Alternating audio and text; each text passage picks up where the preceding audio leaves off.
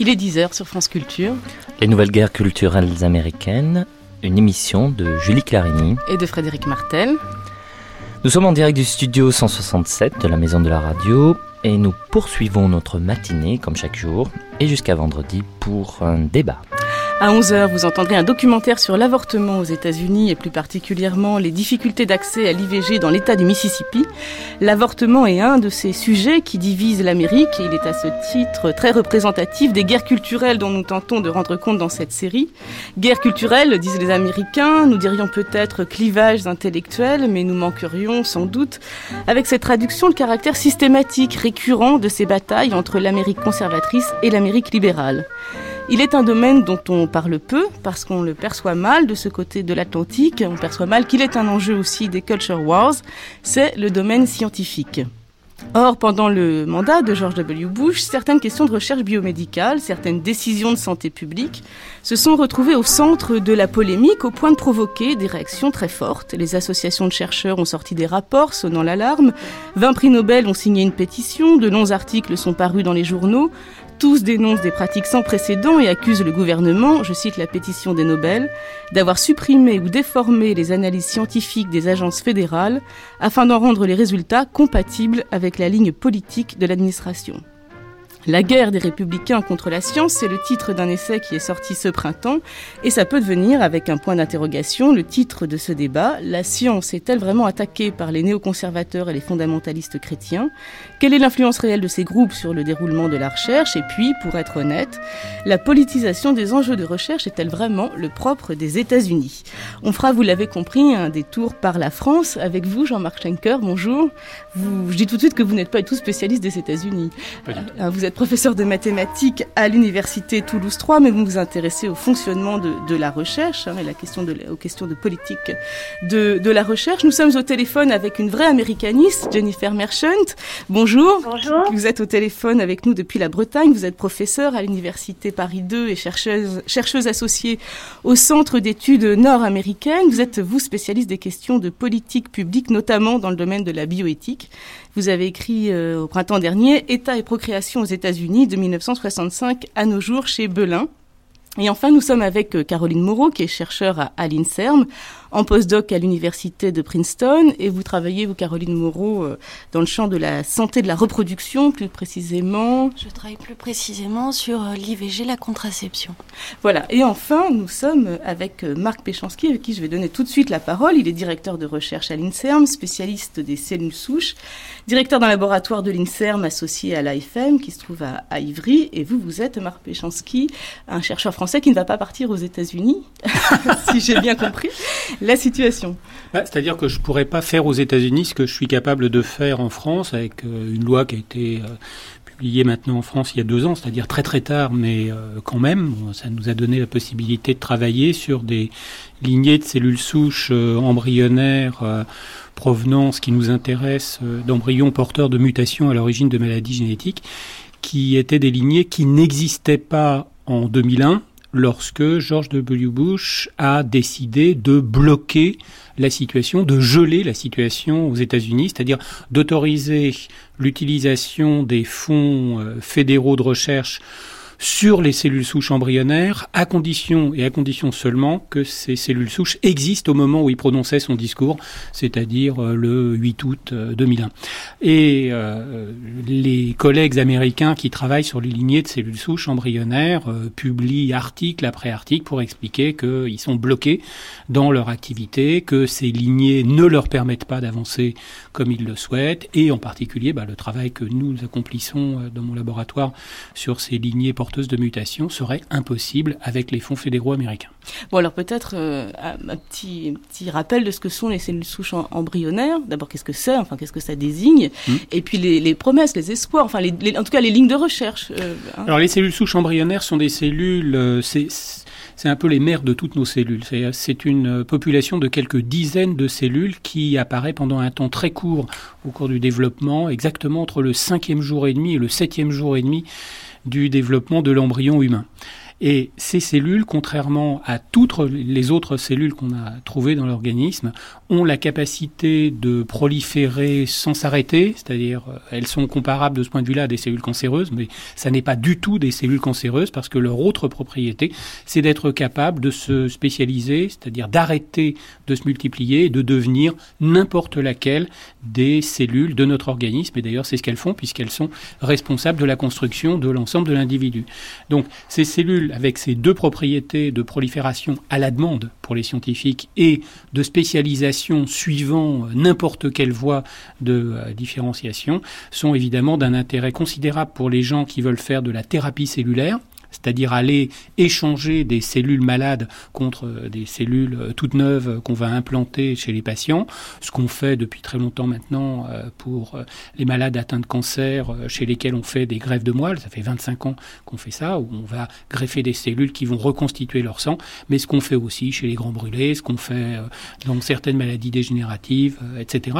Et puis l'autre grande voie d'étude de, de, ces cellules, c'est que comme elles sont capables de donner naissance à n'importe quel euh, type cellulaire et dans n'importe quelle quantité, ben, on veut les utiliser pour étudier les mécanismes des maladies. Et là, c'est par exemple ce que nous, nous faisons sur les maladies génétiques, mais il y a d'autres voies de recherche où on prend des cellules qui ont un défaut particulier et on va aller étudier ce défaut d'une façon qu'on ne peut absolument pas faire avec d'autres cellules aujourd'hui. Et comment vous les récupérez, ces cellules souches sur l'embryon? Alors ces cellules souches, elles sont... Euh, euh, récupérées au, décours des fécondations in vitro.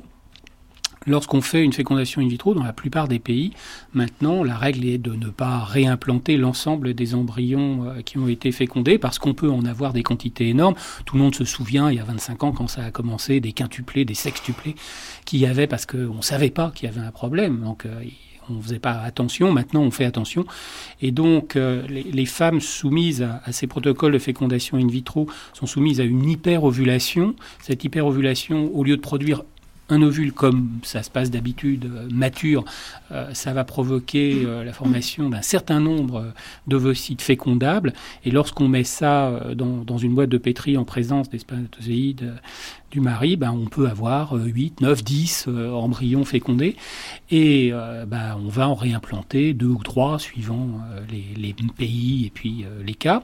Et puis ensuite, ben, on va proposer au couple de les congeler, de les jeter. Et puis maintenant, on a une troisième possibilité qui est de leur proposer de les donner, à, les donner à la recherche. Et c'est quelque chose que beaucoup de couples sont prêts à faire. Et les laboratoires de biologie de la reproduction ont donc à partir de là la possibilité de cultiver pendant quelques jours euh, cet embryon euh, fécondé et de d'arriver à ce stade de 5 jours et demi, 6 jours où on voit apparaître les cellules souches. À ce moment-là, bon, bah, ça devient de la, de la recherche directement, c'est-à-dire qu'on va détruire l'embryon pour libérer les cellules souches, puisque c'est un moment où il y a euh, la formation des premières cellules du placenta. Alors, euh, Jennifer Merchant, c'est justement ça qui déplaît euh, à George W. Bush et à un certain nombre de conservateurs américains. C'est le fait même qu'on puisse toucher à la matière, qui, qui donc à cette matière humaine hein, qui a entre 5 et, et, 7 jours. Oui, absolument. récemment, le Sénat américain a, a décidé de de se rébeller, on va dire, un petit peu contre cette politique de, du président Bush en voulant euh, finalement mettre fin à l'interdiction des fonds fédéraux euh, pour la recherche sur les cellules souches. Il faut dire que, c'était donc euh, une politique que Bush a mis en œuvre en 2001 qui concernait que la recherche financée par les fonds fédéraux. Hein. À côté, il y a quand même des des, des, entreprises euh, où il y a aussi des laboratoires privés qui, qui, poursuivent la recherche dans ce domaine et qui ne sont pas interdits de le faire. Mais bon, euh, le Sénat a donc voulu, ainsi que la Chambre des représentants, mettre fin à cette euh, limitation et euh, ont voté une loi pour élargir euh, les fonds fédéraux dans ce domaine et Bush a posé son veto il y a deux semaines maintenant. Mais alors moi j'aime faire euh, l'avocat du diable, si j'ose dire, en parlant des, des, des, des conservateurs, euh, euh des fondamentalistes chrétiens. Mais euh, après tout, en Europe aussi, il y a eu des, de réelles discussions éthiques, bioéthiques sur ces questions-là. L'Europe a des positions très très mesurées. La France, comme vous le disiez, a mis beaucoup de temps à faire paraître ce fameux décret autorisant la, la, recherche. On pourrait dire après tout, voilà, il s'agit, bon, quelle est la spécificité américaine? Il s'agit d'un vrai débat à l'intérieur d'un pays pluraliste où les opinions se moi, moi, je dirais que. Jennifer Merchant. cette affaire de, politisation de, la science aux États-Unis, il faut, il, faut, il faut la prendre très au sérieux. Euh, effectivement, vous pouvez faire des comparaisons euh, avec l'Europe euh, dans le domaine de la recherche sur les cellules souches, mais il y a des choses beaucoup plus graves qui se passent aux États-Unis actuellement.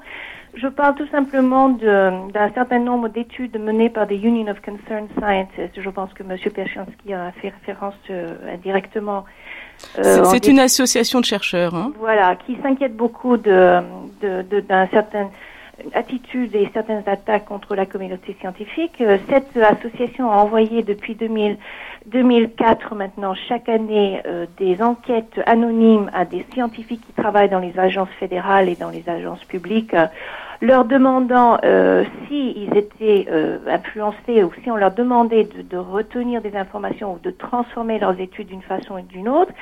Et on trouve des, des, des, résultats très très inquiétants. Par exemple, dans le FDA, the Food and Drug Administration, la dernière euh, étude de Union of Concerned Scientists trouve que 40, trouve 40% des scientifiques qui répondent de, façon anonyme, certes, que leurs travaux sont en, en, entamés, qu'on leur contacte euh, et on leur demande de cacher des résultats ou de ne pas attirer l'attention de tel ou tel danger, par exemple des, une drogue contre la dépression euh, on a demandé aux scientifiques qui voulaient parler de, certains effets secondaires dangereux, ben on leur a demandé tout simplement de, ne pas le dire, euh, au risque de perdre leur travail. Euh, ce sont des choses que je pense nous ne voyons pas en France ni en Europe. Alors Caroline Moreau, justement, vous, la, la FDA, vous connaissez sur le sur le problème du FDA avec un, un scandale qui a fait beaucoup de bruit aux États-Unis, qui concerne la contraception d'urgence euh, qui existe aux États-Unis sous prescription. Il y a une demande euh, de mise sur le marché sans prescription. C'est ce qu'on appelle la pilule du lendemain aussi. Voilà, hein, exactement. Et donc ça s'est passé euh, dans une procédure FDA qui est bien codifiée avec différentes étapes et en plus une de réunion d'une commission externe avec des experts euh, statuant sur le fait que est-ce que c'était un projet, euh, un produit dangereux ou pas, et est-ce qu'il pouvait être euh, d'accès libre sans prescription, oui ou non. Et les conclusions de cette commission étaient unanimes en disant que c'était un produit non dangereux avec une très large majorité en faveur de l'accès libre sans prescription. Il faut savoir que c'est un produit qui doit se prendre de, très rapidement après rapport non protégé pour être efficace. D'où la nécessité d'un accès rapide. Et donc, voilà, les conclusions étaient unanimes sur le fait qu'il était sans danger et pouvait être mis euh, en vente sans prescription. Et à un moment, il y a eu un blocage à un niveau probablement assez euh, euh, avancé ou supérieur dans la hiérarchie du FDA pour euh, empêcher cette cette décision, ce qui a résulté dans le fait que Susan Wood, qui était directrice du département de santé des femmes, a démissionné.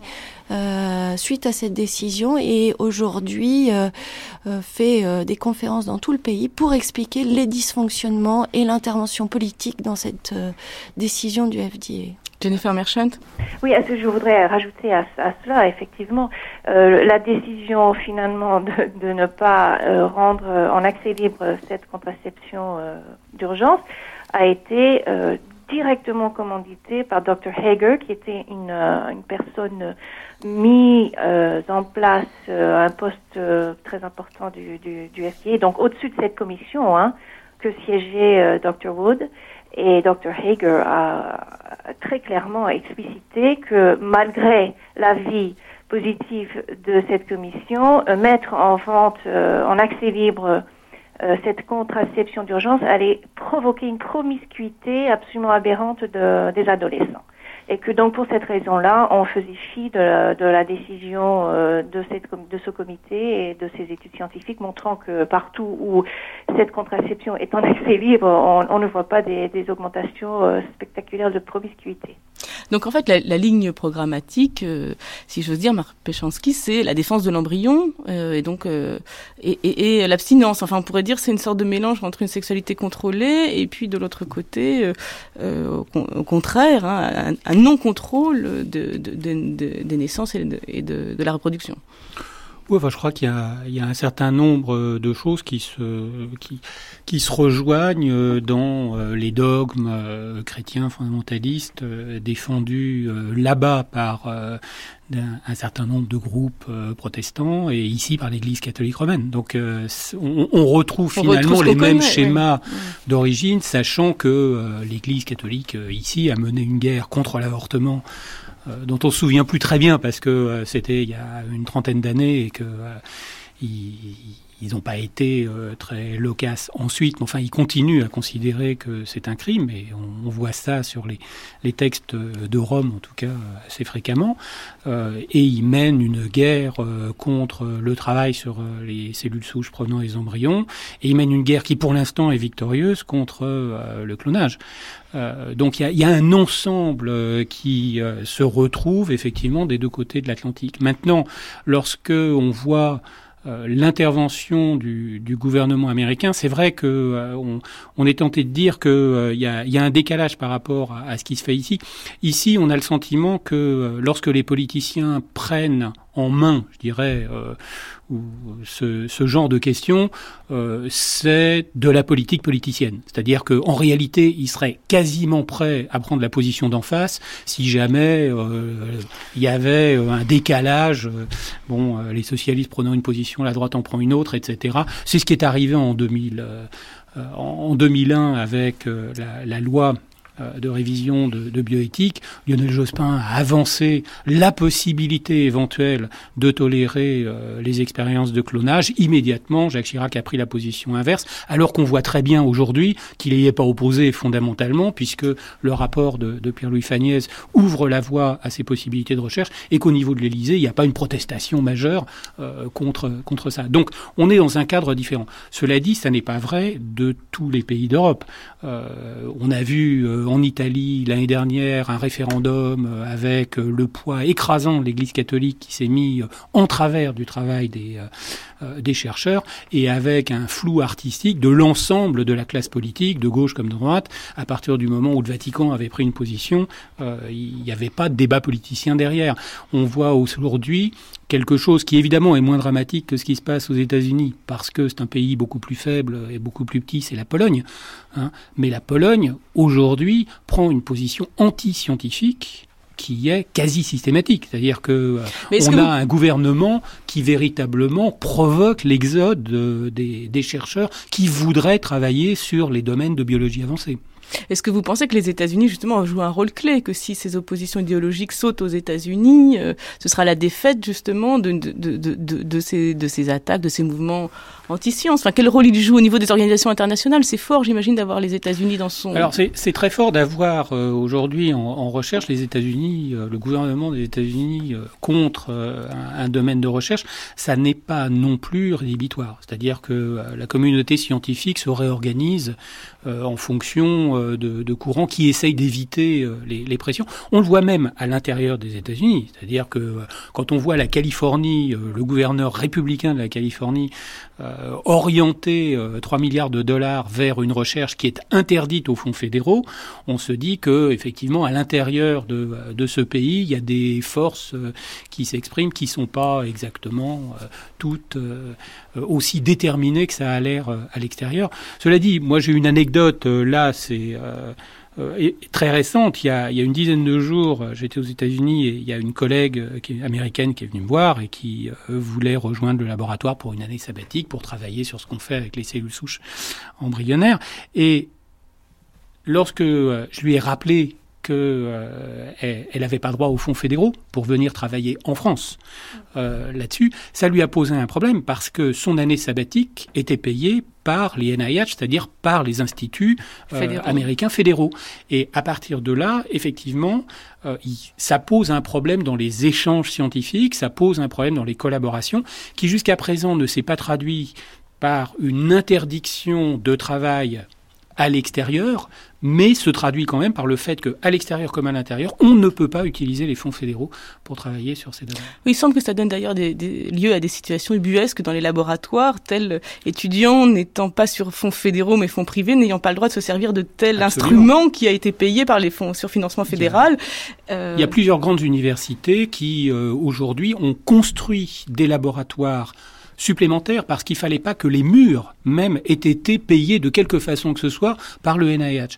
Or, euh, les fonds euh, fédéraux sont très importants dans les grandes universités. Donc, ils ont véritablement construit des bâtiments sur fonds privés, équipés sur fonds privés, avec du personnel sur fonds privés, de façon à échapper totalement à un contrôle quelconque euh, il ne faut pas qu'il y ait un dollar qui vienne de NIH à l'intérieur de ces laboratoires. Caroline Moreau, vous, vous vivez sur le campus de Princeton, enfin vous y avez vécu ces dernières années. Est-ce qu'on sent vraiment une, une, une, une inquiétude? C'est-à-dire est-ce qu'on est dans une situation de tension sans précédent entre la science et le politique vraiment? Ou est-ce qu'on est en train peut-être euh, de... Je ne connaissais pas les, les années précédentes, donc j'ai pas de comparatif, mais c'est vrai que euh, moi, je dirais que les chercheurs aux États-Unis qui travaillent dans ces domaines de reproduction et de euh, cellules souches euh, sont finalement très engagés. Euh, et sont euh, obligés de s'engager avec un travail médiatique important d'explication de leurs recherches et également de déconstruction systématique des discours des euh, des opposants euh, qui finalement euh, prônent des idées ou des dogmes qui sont religieux, mais avec un contenu qui est pseudo-scientifique, ce qui fait qu'ils passent très bien dans les médias et euh, moi, ce que je vois par exemple à Princeton, c'est que les chercheurs prennent énormément de temps pour déconstruire ces discours avec euh, des publications, des passages dans les médias, pour montrer que finalement les opposants euh, à euh, la, recherche sur l'embryon ou les opposants à l'IVG sont des gens qui ont des qui, qui, qui sont qui, qui, ont avant tout un, euh, des dogmes religieux qu'ils veulent faire passer, mais pour les faire passer, il faut mieux un, un contenu pseudo-scientifique que, que, de faire passer directement ces idées euh, euh religieuses. Euh. Jennifer Merchant? Oui, oui pour, pour rebondir sur ce, cela, je, je, je pense que l'effort d'expliquer euh, pour un, un, chercheur euh, scientifique aujourd'hui aux États-Unis. Est peut-être sans doute beaucoup plus difficile euh, aujourd'hui qu'autrefois, car il y a, comme disait Caroline Moreau maintenant, euh, le besoin de, de, de non seulement d'expliquer la science, la technique, qui n'est pas toujours évidente à, à faire passer euh, dans des termes euh, compréhensible pour tout le monde, mais en plus de lutter contre euh, une, espèce de pseudo-science en face, je pense que hier dans votre documentaire vous avez parlé du, intelligent design, qui se veut maintenant un, une doctrine scientifique, une explication scientifique du monde, qui se présente comme telle alors qu'elle n'en est pas du tout. Alors donc non seulement les scientifiques doivent expliquer leur science, mais en plus ils doivent euh, contre euh, attaquer euh, les pseudo-thèses scientifiques du, du intelligent design. Et, et j'étais en train de lire le, le, manifeste justement du Discovery Institute, qui est la, la, le, le, centre de recherche entre guillemets de, de ce mouvement. Euh, euh idéologique et donc anti-darwinien. Comment? Anti-darwinien donc. Voilà exactement et je lis donc euh, dans leur manifeste, l'objectif suivant, l'intelligent design promet de renverser la dominance suffocante de la vision du monde matérialiste dominante et de le remplacer avec une science en phase avec les convictions chrétiennes et théistiques. Euh, ainsi, l'intelligent design va fonctionner comme un, fonctionnera comme un espèce de marteau qui va feindre le tronc de la connaissance scientifique telle qu'elle elle existe aujourd'hui et la remplacer avec quelque chose d'autre qui n'est absolument pas scientifique. Quel travail pour les chercheurs américains aujourd'hui alors pour, pour euh, élargir un petit peu le, le débat au-delà de, de, la particularité des cellules de souche embryonnaire, euh, un autre point de vue existe également, car si les États-Unis sont sont le pays de la, guerre à la science, c'est aussi le pays le, plus en avance euh, souvent en matière de, de, recherche. Alors pour comprendre ce paradoxe, ça renvoie malgré tout à la complexité du, système de recherche américain. On a parlé des, fonds fédéraux qui, jouent un rôle à travers un nombre d'agences. Euh, il faut aussi relativiser ce rôle. On a parlé des fonds privés qui sont pas d'ailleurs toujours privés. Il y a tout ce qu'on appelle d'abord les fonds des États et quelquefois des, des villes, il y a ce qu'on appelle les endowments, il y a ce qu'on appelle, il y a bien sûr la philanthropie, les fondations. Donc en fait un système beaucoup plus pluraliste qu'on ne l'a dit jusqu'à présent et qui du coup ouvre des marges de manœuvre très très grandes. Alors Jean-Marc Schlenker, vous êtes notre quatrième invité, vous êtes mathématicien, professeur à l'université Paul Sabatier de Toulouse, à Toulouse 3.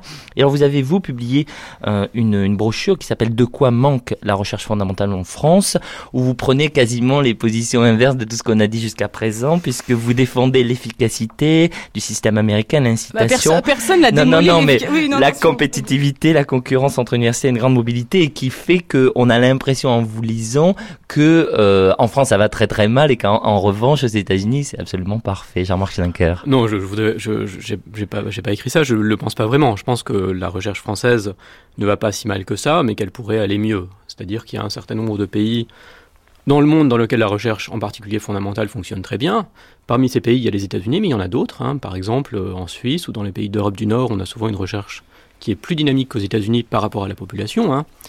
Mais c'est vrai que les États-Unis sont plus visibles parce qu'ils sont d'une part efficaces et en plus très gros. Hein. Ils sont beaucoup plus gros que la Suisse ou que la Finlande. Donc c'est quand même eux qu'on voit avant tout sur le devant de la scène scientifique. Bon, alors c'est vrai que la recherche aux États-Unis est organisée sur des bases qui sont complètement différentes des bases qu'on a choisies en France. Euh, pour, pour les, résumer brièvement, il faut, il faut bien distinguer la recherche fondamentale de la recherche appliquée. Pour la recherche fondamentale, euh, l'essentiel du financement vient de l'État fédéral. C'est-à-dire qu'on a à peu près 60% de, du financement qui vient de l'État fédéral d'après les chiffres de la NSF. Les autres contributeurs, c'est d'une part les universités et en troisième position, l'industrie, le privé. Par contre, la recherche fondamentale est réalisée massivement dans les universités. C'est-à-dire que l'État fédéral la finance par l'intermédiaire d'agences comme la NSF, la National Science Foundation, qui sélectionnent des projets en fonction de leur qualité scientifique et qui les finance euh, très largement pendant un temps très limité, en général trois ans. Et l'État fédéral ne, finance donc que très peu d'emplois permanents. Il finance par contre beaucoup d'emplois temporaires, c'est-à-dire de, de doctorants ou de post-doc, et puis, euh, ils financent les, crédits de recherche, hein, ce qui permet d'acheter les machines ou de, de, faire, tout à l'heure, de faire tourner les labos. Alors, euh, ça, c'est complètement opposé à ce qu'on voit en France, parce qu'en France, on a au contraire décidé, après la guerre, au moment où les, États-Unis ont créé la NSF, on a décidé de créer le CNRS, c'est-à-dire de faire de la recherche en dehors des universités. Pour, euh, pour, différentes raisons, hein, historiquement intéressantes, c'était un choix totalement différent. Alors, cette petite description très rapide de la recherche fondamentale est et ne s'applique pas pour la, recherche appliquée. Là, on a au contraire un poids du financement fédéral qui est très faible, qui est de l'ordre de 17%, et par contre, une intervention massive de l'industrie. Par contre, une partie de la recherche appliquée est réalisée aussi dans les universités, mais avec des financements privés. Alors, une conséquence directe de, ce, fonctionnement, c'est que l'État fédéral a un poids euh, direct d'intervention dans la recherche, et en particulier dans le contrôle de l'information scientifique, qui est à mon avis beaucoup plus faible que ce qu'il est en France. Alors oui, justement, ça c'est important parce que quand j'ai croisé quelques chercheurs français aux États-Unis qui travaillaient dans des instituts financés sur des fonds privés, je ne vais pas rentrer dans les détails euh, de, Frédéric parce que je, les connais mal, mais enfin ils se disaient eux-mêmes travailler sur des fonds privés, ils me disaient toutes ces questions dont nous venons de parler, ça n'a aucune importance, la recherche est tellement libre aux États-Unis, Bush passe, euh, voilà, Bush va passer comme tous les présidents américains et tout ce qu'il peut dire ne nous concerne pas. C'est un peu ça ce que vous, vous avez en la, votre perception aussi, que l'impression que vous avez aussi de la recherche aux États-Unis. Oui, c'est-à-dire que bon, le rôle de l'État fédéral est très important parce qu'encore une fois, il finance quand même l'essentiel de la recherche. D'un autre côté, ce qu'on voit dans le cas des cellules de souche, d'après ce que je comprends, c'est que si l'État fédéral décide de ne pas financer une toute petite partie de la recherche dans un domaine particulier, c'est pas très difficile de trouver des relais qui vont permettre de compenser, dans ce cas particulier, euh, le, les sommes qui décident de ne, de plus mettre. Justement, reprenons cet exemple des cellules souches embryonnaires, parce qu'il permet peut-être un peu de, de, de jauger euh, la situation. Est-ce que vraiment les États-Unis aujourd'hui souffrent du fait euh, de, de, ce, de ce veto de Bush euh, à, à, la recherche sur les cellules souches Oui ou non Est-ce qu'on a vraiment raison de s'inquiéter Aujourd'hui, c'est une vraie catastrophe. C'est-à-dire que euh, le fait que les fonds fédéraux soient inaccessibles pour des travaux sur de nouvelles lignées, enfin des nouvelles lignées après 2001, fait que la plupart des laboratoires qui auraient pu ou voulu se lancer dans ce genre de de, de, domaines n'y sont pas allés. Euh, il faut savoir que la, situation euh, de, des laboratoires américains est sensiblement différente de celle qui est la, structure des, laboratoires en France, et en particulier du fait d'une très très grande euh, flexibilité euh, de l'emploi qui fait que euh, les équipes fonctionnent avec des gens précaires qui sont là pour deux ans et que cette arrivée permanente de gens précaires, au lieu d'avoir les chercheurs statutaires par exemple qu'on a en France, cette arrivée permanente de, de, gens précaires est en même temps un avantage et un inconvénient. C'est un avantage parce que ça donne évidemment la possibilité au laboratoire de répondre très rapidement à de nouvelles possibilités de recherche. On a un postdoc qui arrive, on lui donne un nouveau euh, projet de recherche, il a deux ans pour euh, essayer de, euh, de voir si ça peut marcher. Évidemment, c'est pas la même chose que d'avoir un chercheur qu'on recrute à 30, 35 ans, qui monte son équipe et qui va la développer sur une période de plusieurs dizaines d'années. Il y, a, une flexibilité différente. Cette flexibilité, bah, elle se traduit aussi par des choix des directeurs de laboratoire en fonction de l'intérêt du moment, et ça, ça donne des effets d'amplification de mode qu'on connaît bien, c'est-à-dire que euh, les États-Unis ont euh, des, effets de mode considérables qui font que euh, bah, de temps en temps ça peut marcher et de temps en temps, euh, assez souvent, ça se casse la figure avec fracas parce que de très nombreux laboratoires se sont lancés en même temps sur quelque chose qui finalement ne s'est pas révélé être d'un intérêt pareil. Dernier exemple en date, les nanotechnologies par exemple. Oui, enfin, c'est, les convergences. Il y, a, y, a, beaucoup de, de, mm. démonstrations. je dirais que pour nous, en, en biologie, en thérapeutique expérimentale, la thérapie génique telle qu'elle a été faite aux États-Unis a été une catastrophe dont on a du mal à se le relever euh, aujourd'hui, alors que la thérapie génique est une voie de recherche intéressante, mais qu'on ne peut pas faire avec les techniques américaines. Ça, a été démontré dans les années 90. De la même façon, pour les cellules souches euh, dites adultes euh, capables de remplacer les cellules souches embryonnaires, il y a eu un énorme engouement aux États-Unis entre 99 et 2002 qui a abouti à un échec total sur plusieurs dizaines de laboratoires, etc. Donc on, on, on revit en permanence ce genre de choses. Et euh, de, cette façon, euh, aujourd'hui, les responsables de laboratoires américains ont tendance aussi à mettre leur postdoc sur des sujets qui sont moins dangereux, entre guillemets, sur le plan politique, que ne le sont les cellules souches embryonnaires, que ne l'est euh, l'IVG, etc. C'est-à-dire qu'il y a la contraception, il y a, des choses sur lesquelles euh, les laboratoires évitent d'aller. Donc, dire aujourd'hui, ça n'a aucune espèce d'importance, bouche va passer, etc., en ce qui concerne les cellules souches embryonnaires, c'est faux, complètement faux. C'est-à-dire aujourd'hui, les laboratoires américains subissent de plein fouet la pression de, euh, du gouvernement euh, américain contre les cellules souches embryonnaires et la façon dont les grandes universités essayent de se défendre en créant des domaines à part, en, en mettant des, des, équipes dans des locaux euh, qui sont spécialisés, etc. Il faut bien voir que c'est une défense des principales universités qui se disent qu'ils ne peuvent pas ne pas être présent dans ce domaine, mais c'est Harvard, c'est euh, Columbia, c'est euh, euh, San Francisco, des choses comme ça. Les petites universités, elles, ne travaillent pas hmm. sur le sujet du tout. Oui, mais finalement, les publications scientifiques restent d'excellence. Ah ben les publications scientifiques. c'est ça dont on parle aussi, hein, ce sont de très bonnes équipes. Maintenant, les publications scientifiques, l'importance du, du de, je dirais, du poids de la recherche américaine par rapport euh, à, la recherche mondiale, qui dans certains domaines atteint 75%, dans d'autres en tout cas dépasse 50%, etc., euh, tient au fait aussi de cette énorme dispersion des forces de recherche qui fait que euh, aux États-Unis, il y a des laboratoires dans toutes les universités et qu'il y a plein d'universités qui font de la recherche de haut niveau. Eh bien, en ce qui concerne les cellules souches embryonnaires, le nombre d'universités qui consacrent une partie de leur capacité de recherche à ce genre de travail est extrêmement limité. Ce qui fait qu'on perd cet avantage. Mm. de la diversité.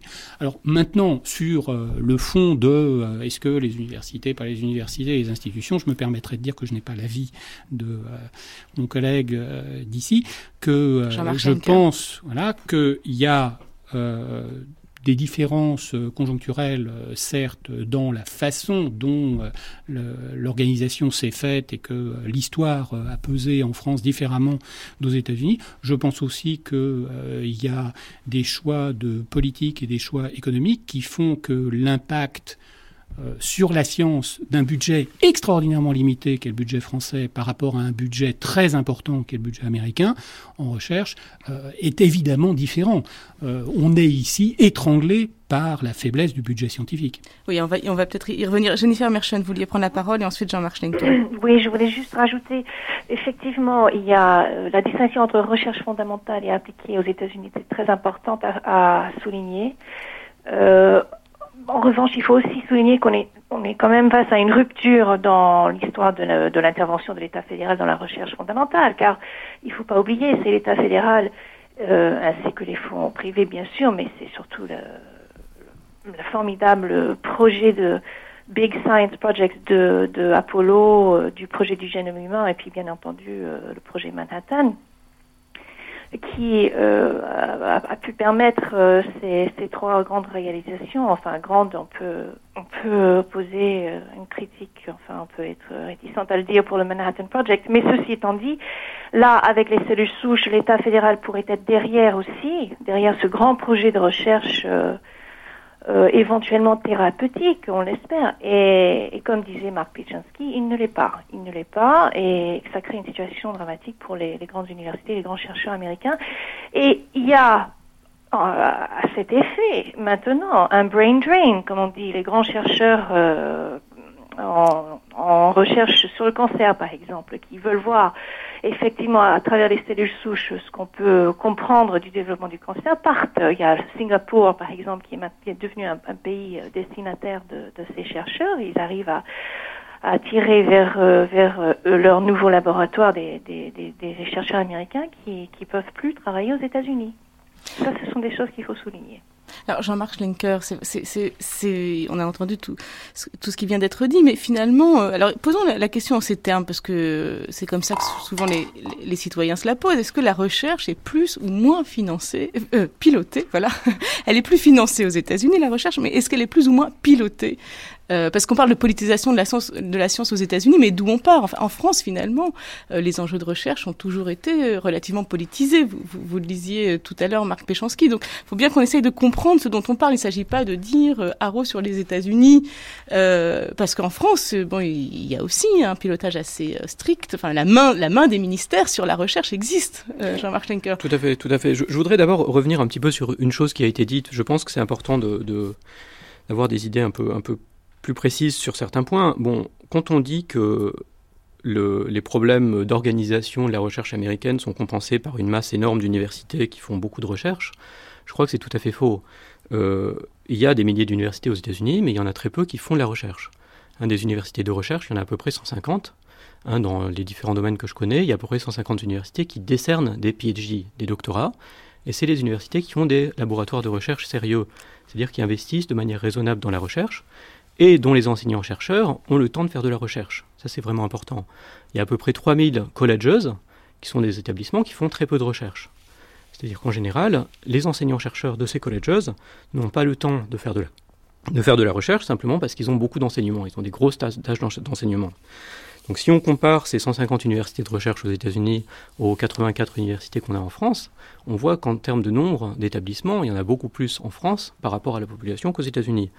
Et du point de vue du financement aussi, je crois que les chiffres sont beaucoup euh, moins clairs que ce qu'on entend souvent. Euh, moi, mon impression, j'ai pas de chiffres très précis, mais j'ai un certain nombre de chiffres euh, qui permettent de faire des comparaisons entre ce qui se fait en France et aux États-Unis, et j'ai l'impression que la dépense dans le domaine de la recherche fondamentale est plutôt supérieure en France par rapport à ce qu'elle est aux États-Unis, rapportée bien sûr à la population et, au PIB.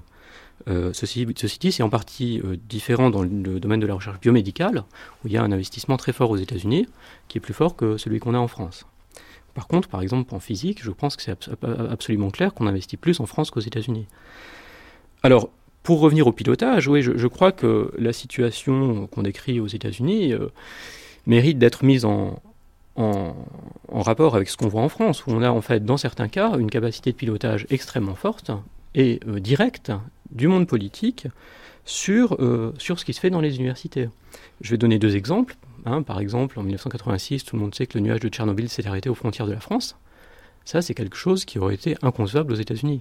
Parce qu'il y a eu une, une, capacité de contrôle de l'information scientifique par l'intermédiaire du CEA ou d'organismes qui sont véritablement contrôlés par le gouvernement, euh, qui n'aurait pas été euh, possible là-bas. Je vais donner un autre exemple, euh, c'est un exemple un peu caricatural mais qui est intéressant, c'est le, fonctionnement du recrutement des, des professeurs des universités en économie. Et chaque année, il y a un concours qui est organisé, qui s'appelle l'agrégation du supérieur en économie. Il y a un jury qui est nommé, il est nommé de la manière suivante. Le président du jury est nommé par le ministère, le ministère et il choisit les autres membres du jury.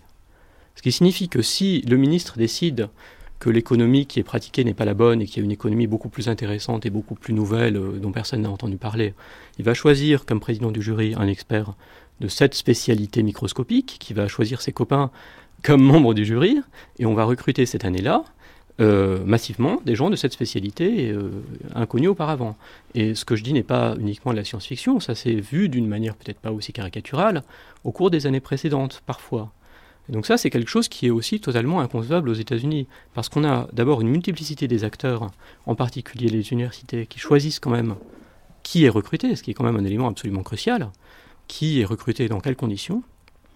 Et puis par ailleurs, il y a un système de euh, sélection des euh, experts qui décident des grandes orientations scientifiques et des experts qui évaluent les projets scientifiques, qui est beaucoup plus complexe que celui qu'on a en France et qui, à mon avis, fonctionne de manière beaucoup plus satisfaisante. Euh, ce que je veux dire par là, c'est qu'en France, on est coincé entre deux systèmes opposés et, à mon avis, tous les deux insatisfaisants. Le premier, c'est un système d'élection par l'ensemble de la communauté scientifique, de gens qui vont ensuite être chargés d'évaluer ce que fait cette communauté scientifique. Et ça, c'est quand même assez problématique parce que ces, gens élus peuvent dans certains cas être très compétents et très dévoués et avoir l'intérêt général, euh, l'intérêt collectif en tête. Parfois, ce n'est pas le cas. Ça dépend des disciplines, ça dépend de pas mal de choses. Et le deuxième système qui existe, c'est un système de nomination politique directe. C'est-à-dire que le ministre choisit qui va nommer un tel, un tel et un tel. Et c'est dangereux, en particulier dans les disciplines qui sont proches du politique, de la politique. Hein, dans les domaines scientifiques euh, durs, c'est un peu moins dangereux, mais c'est quand même aussi problématique. en mathématiques, ça ne doit pas se poser trop les... Non, bah, en mathématiques, ça se pose moins parce que la communauté est très structurée, mais euh, je, pense que c'est quand même euh, source potentiellement de problèmes. Alors, juste pour ajouter un mot, je pense qu'aux États-Unis et dans tous les autres pays européens en particulier où la recherche fonctionne bien, on a des systèmes qui permettent de faire émerger des experts qui font les choix importants en matière scientifique et qui évaluent les projets, qui sont plus complexes, qui reposent sur un certain nombre d'acteurs, qui peuvent être des, sociétés savantes, qui peuvent être des académies des sciences, qui peuvent être éventuellement des grandes universités. Et euh, c'est quelque chose dont on, auquel on aurait besoin de réfléchir, je pense, en France aussi. Alors, Marc Péchanski, est-ce que vous avez eu cette expérience, vous aussi, dans, dans, un domaine qui est justement assez proche du politique, les cellules souches?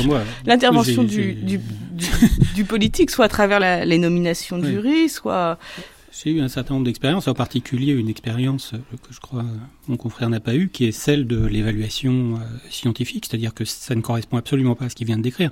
Ce qui se passe en France euh, au CNRS, comme à l'INSERM, euh, comme à l'INRA, ce sont des structures dans lesquelles il y a une part d'experts nommés et une part d'experts élus par la communauté. Jusque-là, vous êtes d'accord Non, on n'est pas d'accord parce que il a, il a dit qu'il y avait deux systèmes, un est complètement élu et l'autre nommé par le ministère.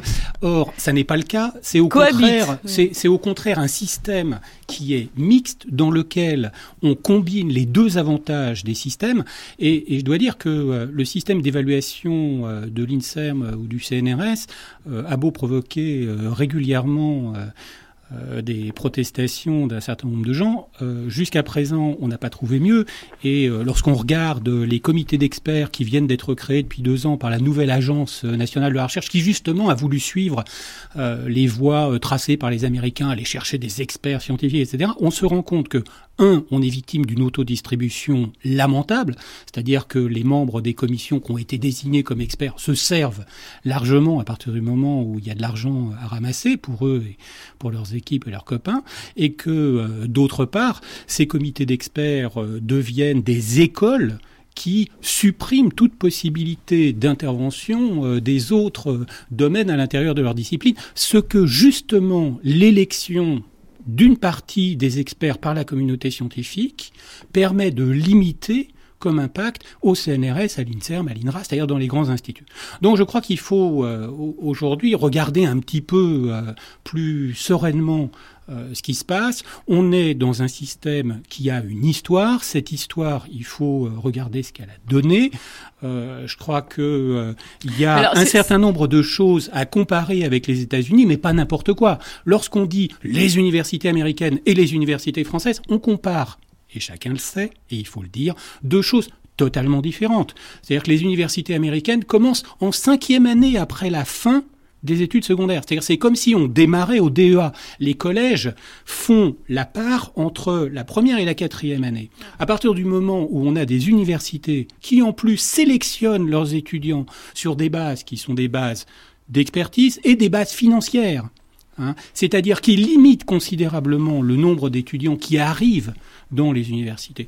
Quand on voit que les enseignements, les horaires d'enseignement des enseignants américains hein, sont extraordinairement faibles par rapport à ceux qu'on impose aux enseignants dits chercheurs euh, en France euh, depuis plus d'une vingtaine d'années, hein, je crois qu'on compare des choses totalement différentes. Encore juste un mot pour préciser une chose qui n'a pas été dite. Il y a un certain nombre de structures de recherche aux États-Unis qui sont des structures de très très haut niveau, qui sont composées de chercheurs professionnels, pas d'universitaires.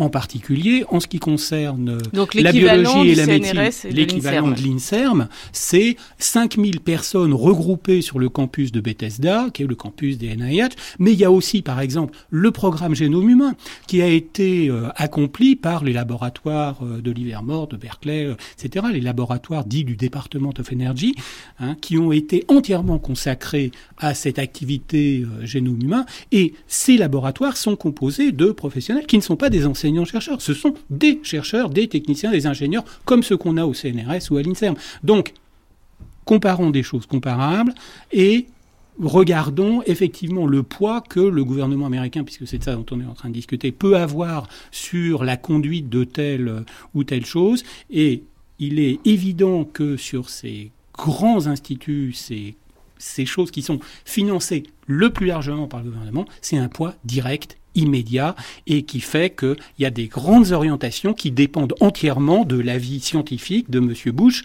c'est-à-dire euh, bah, évidemment de l'avis euh, des fondamentalistes euh, américains. Je pense que, que cette, cette vision, quiconque a été un petit peu sur les campus américains euh, pensait que, que George W. Bush peut avoir une influence sur la recherche de manière globale aux États-Unis euh, sourirait un, petit peu. Mais si vous voulez comparer des, données euh, comparables, il y, en a beaucoup et effectivement on n'aura sans doute pas le temps de, de toutes les évoquer on peut prendre malgré tout deux, données assez, assez, classiques et relativement qui font relativement euh, pas, trop débat. L'accès à l'université aux États-Unis par pourcentage d'une classe d'âge. Vous, vous évoquez un système onéreux et il est particulièrement onéreux aux États-Unis, extrêmement cher pour y accéder. Ça, ça crée tout un tas de, de problèmes d'accès. Reste que une classe d'âge d'à peu près 83% aux États-Unis d'étudiants euh, enfin, accèdent à l'université par classe d'âge, on est à peu près à 52, 53.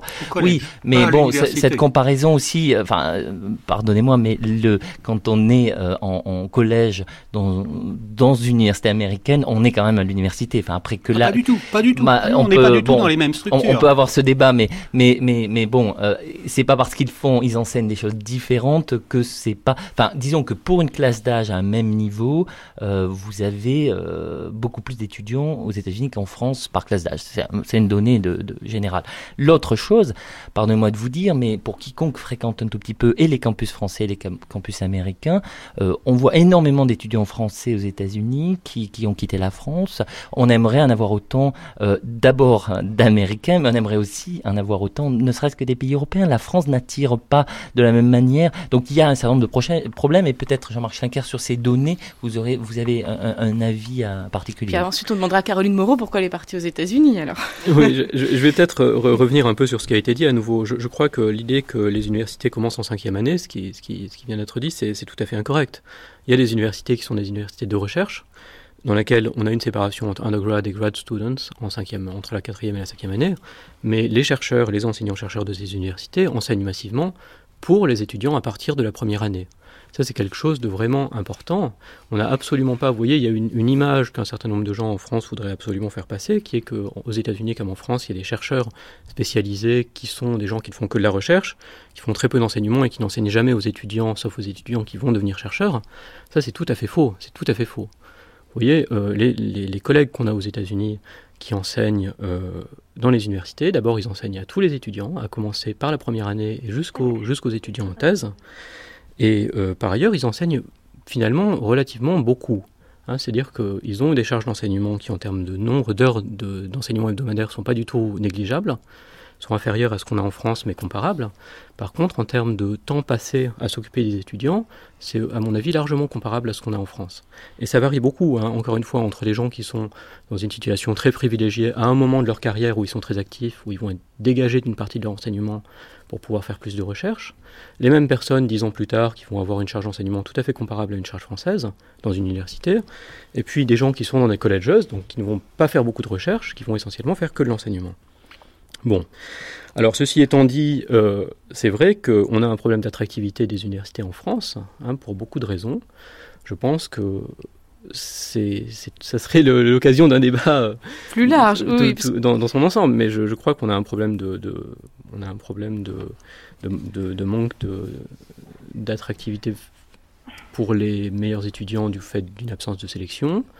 On a un problème d'absence de, de, faiblesse de la recherche dans beaucoup d'écoles d'ingénieurs qui fait, et puis de fermeture de ces écoles d'ingénieurs ou de ces grandes, grandes écoles par rapport aux étudiants étrangers. Tous ces éléments devraient être pris en compte pour essayer de comprendre pourquoi on n'arrive pas à, attirer les étudiants en France et même à garder un certain nombre de bons étudiants. Caroline Je crois que ce qu'il faut ajouter aussi, c'est qu'on n'attire pas beaucoup parce qu'on n'a pas les moyens financiers de financer des post-docs. Et également, il y a la barrière de la langue qui est vraiment importante. Euh, parce que il euh, n'y a pas beaucoup d'étudiants à l'étranger qui euh, parlent couramment le français. Et c'est quand même un, obstacle qui, qui peut aussi faire en sorte que bon bah, les étudiants finalement choisissent plus l'Angleterre que la France alors vous, vous êtes justement parti aux, États-Unis et vous, me racontiez que vous avez vu aussi, euh, en tant que, chercheur, le, pire des États-Unis d'une certaine façon. C'est-à-dire que votre production scientifique là-bas était en but justement avec ces mouvements conservateurs dont on parlait, ce qui n'arrive pas en France, qui pourrait pousser peut-être certains étudiants dans votre discipline à venir travailler calmement euh, dans, le, dans le champ scientifique français.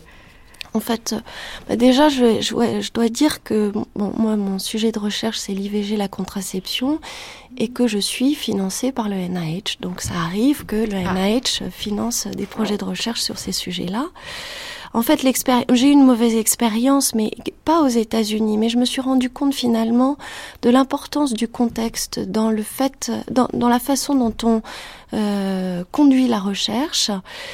Euh, j'ai publié avec une équipe de l'INSERM il y a un an un article qui montre une association faible mais qui statistiquement significative entre le fait d'avoir une IVG et le fait de donner naissance à un, enfant très prématuré.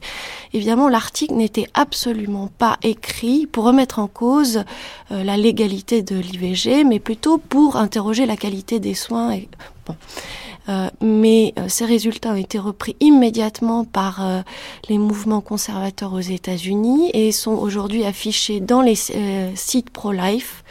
Un certain nombre de sites internet également des républicains comme argumentaire pour contrer ou interdire l'IVG. Voilà. Mauvaise expérience malgré Mauvaise expérience. Jennifer Merchon, vous vouliez intervenir sur les questions des, des, parallèles entre la recherche française et, la recherche euh, aux États-Unis euh, Oui, mais je veux surtout euh, parler aussi de, de, cette expérience de Caroline Monroe. Mais juste une petite précision. Et ce n'est pas faux de, de, de dire qu'il y a différents types d'universités aux États-Unis. Tout le monde le sait, il ne faut pas se voiler la face.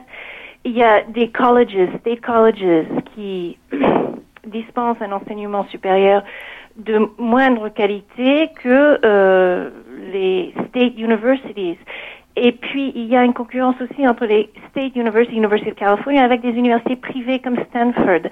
Il y a une hiérarchie dans la qualité de l'enseignement dans les universités américaines. Ça, je crois qu'il faut, il faut le reconnaître. Mais bon, ça, c'est un autre débat. Euh, l'histoire de, de, de, ce qui est arrivé à, à Caroline Monroe, euh, Moreau est, est, tout à fait tout à fait parlante. On a un, un, exemple de pilotage, si vous voulez, non pas de la recherche, mais de l'information qui est donnée au public. Les Américains sont très friands quand ils sont à la recherche d'informations médicales de, de, de, sites Internet. Par exemple, euh, pour le cancer, de National Cancer Institute sert vraiment de, de base de données pour les Américains qui sont à la recherche d'informations. Et l'administration Bush, malgré euh, un article qui a été publié euh, dans le New England Journal of Medicine, qui est là le, la revue médicale de recherche médicale par excellence, qui montrait qu'il n'y avait pas d'association entre le recours à l'IVG et le cancer du sein. Cette information avait été sur le site du NCI pour rassurer des, femmes qui, qui, qui allaient à la pêche des informations. Cette information a été retirée de ce site sur ordre de l'administration Bush. Alors bon, là, il n'y a pas de pilotage de recherche, mais il y a quand même, euh, il y a quand même une, une, une volonté de cacher des, des, études scientifiques fiables qui, euh, qui, qui, qui, doivent être quand même euh, du domaine public. Est-ce qu'on peut rappeler qu'en France, euh, quand même, notre ministre de la Santé, M. Douste Blazy, a fait retirer du site de l'INSERM l'expertise collective sur les, sur les, les psychothérapies oui. hein Donc, euh, bon, oui, je veux dire, ce sont des situations qui arrivent aussi en France. Oui. malheureusement. Marc Péchanski, moi, justement, peut-être terminer, il nous reste une petite minute, sur le fait qu'il existe aussi ces, ces guerres culturelles, elles existent de manière larvée aussi en France. Il y a on, on, ce pilotage, donc à travers des, parfois des, des systèmes de nomination qui sont peut-être un peu trop directement liés aux politiques, à travers ce genre de d'actes, hein, quand même retirer l'expertise de l'INSERM, c'est quand même assez scandaleux, à travers euh, aussi des nominations à l'agence de, de biomédecine l'année dernière, une femme très compétente a été remplacée par quelqu'un dont pas on été est... remplacée. Elle n'a pas été remplacée. A été démissionnée. Non, il était, puis, il était prévu qu'elle soit remplacée, mais elle n'a pas été remplacée. Elle n'a pas été finalement non, non, parce qu'il y a eu bon la, la communauté la communauté scientifique a donné un point de vue euh, qui était assez fort sur. Il était prévu en tout cas qu'elle soit qu'elle soit euh, qu'elle soit remplacée par quelqu'un qui était absolument contre la recherche contre les cellules souches. Donc quelqu'un qui était marqué idéologiquement. Ouais. Donc la France aussi vit ça. Si, oui, si oui non, mais je je, mmh. je suis pas en train de dire qu'il y a une, une différence considérable. Je tiens quand même euh, à dire que dans les campus universitaires américains, contrairement à ce qui a été dit, aujourd'hui, on vit très douloureusement le poids de euh, George W. Bush et de son administration et qu'on ne rit pas du tout lorsque euh, on est en train de parler de ce poids euh, idéologique sur la science. On n'en rit pas du tout parce que on est confronté en permanence, en permanence à ce genre de pression. Alors, les campus euh, américains sont pas tous identiques. Il y a des campus qui sont capables de se défendre. Il y en a d'autres qui le sont pas. Hein. Il faut se souvenir qu'on est dans un pays dans lequel il y a des bombes qui ont explosé dans des voitures de gens qui faisaient des IVG. On est dans un pays où la violence est capable de suivre des pressions politiques comme celles que George W. Bush euh, pousse aujourd'hui contre certains universitaires et chercheurs. Alors vous voulez pendant cette semaine montrer un peu les paradoxes des États-Unis. Je crois qu'on est un peu servi avec ce genre de sujet en montrant à la fois justement des, des le meilleur et le pire. Le meilleur et le pire, la violence à l'encontre euh, effectivement de, de, certaines personnes qui se battent euh, pour euh, la recherche et puis et puis de l'autre côté un système d'excellence quand même avec pour l'instant les États-Unis qui restent quand même le leader incontesté de la recherche mondiale même si on parle de la montée des pôles asiatiques et qui probablement ce sera du souci peut-être dans les années à venir pour pour les, les Américains. Merci à tous. Je, rappelle que Jennifer Merchant, qui était au téléphone avec nous depuis la Bretagne, a publié récemment Procréation et politique aux États-Unis. C'est paru chez Belin. Jean-Marc Schenker, votre étude sur la recherche française est disponible sur le site de la République des idées. On le trouve aussi euh, dans la. Bah, c'est publié par la République des idées. Ça s'appelle De quoi manque la recherche fondamentale en France? Et ça pourrait donner lieu à un débat dans les mois qui viennent sur France Culture, puisque il va bien falloir que nous emparions de ces questions pour les mettre justement sur l'agenda politique, un peu de politisation de la recherche, ça, ça, fera du bien euh, dans cette année euh, qui va voir euh, l'élection présidentielle. Alors, vous pouvez retrouver une courte biographie, bibliographie sur le site internet, le site internet, Frédéric? Oui, le débat, les archives, les documentaires qui d'aujourd'hui, de chaque jour de cette semaine, sont téléchargeables sur internet à l'adresse franceculture.com. On peut réécouter d'ailleurs pendant un mois sur ce site et même pour les poditeurs pendant 24 heures sur podcast toutes ces émissions. Et l'intégralité d'ailleurs de ce programme sera également rediffusée ce soir à partir de 0h25. Demain, un accent plus culturel. Hein. on quitte euh, la religion, la science pour aller vers la culture, Frédéric. Oui, demain, mercredi, de 9h à 12h30, suite de la série États-Unis. 9h archives, les discours euh, des présidents américains sur la culture, discours inédits. 10h débat. La culture américaine entre avant-garde et divertissement, nouvelle contradiction, avec Françoise Benamou, économiste, Jean-Michel Frodon, rédacteur en chef des cahiers du cinéma, Henri Zerner, professeur d'histoire de l'art à Harvard, Pierre-Michel Menguer, sociologue à l'EHESS et André Chiffrin, éditeur, et 11 heures documentaire American for the Arts, comment les Américains aident, financent et défendent la culture. Toute la semaine sur France Culture, grande traversée américaine. On se retrouve dans quelques instants.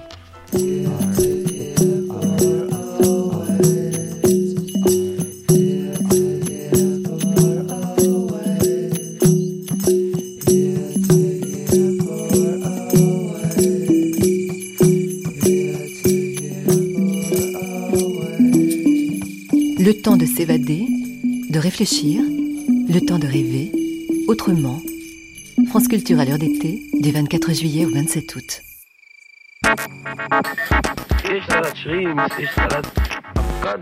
Les Palestiniens n'étaient pas indépendants. Toujours, ils dépendaient sur les grands pays arabes qui vont les aider.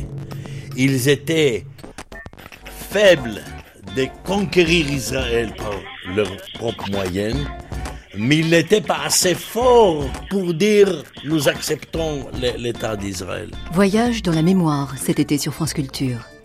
Mémoire israélienne, mémoire palestinienne. Au fil de cinq semaines, retour aux origines, à travers de nombreux témoins, écrivains, historiens, spécialistes, acteurs de tel ou tel moment, qui chacun livre leur part de vérité.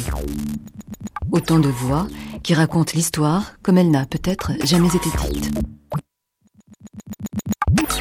Mémoire israélienne, mémoire palestinienne, chaque soir de la semaine à 20h. France Culture, partenaire de l'exposition Willumsen, 1863-1958, du 27 juin au 17 septembre au musée d'Orsay à Paris. Grande figure de l'art danois, Jens Ferdinand Willumsen s'est illustré par l'étendue de ses talents. Peinture, sculpture, céramique et photographie permettront de retracer l'étonnante évolution de son œuvre. Willumsen, un artiste danois, à découvrir au musée d'Orsay à Paris du 27 juin au 17 septembre avec France Culture.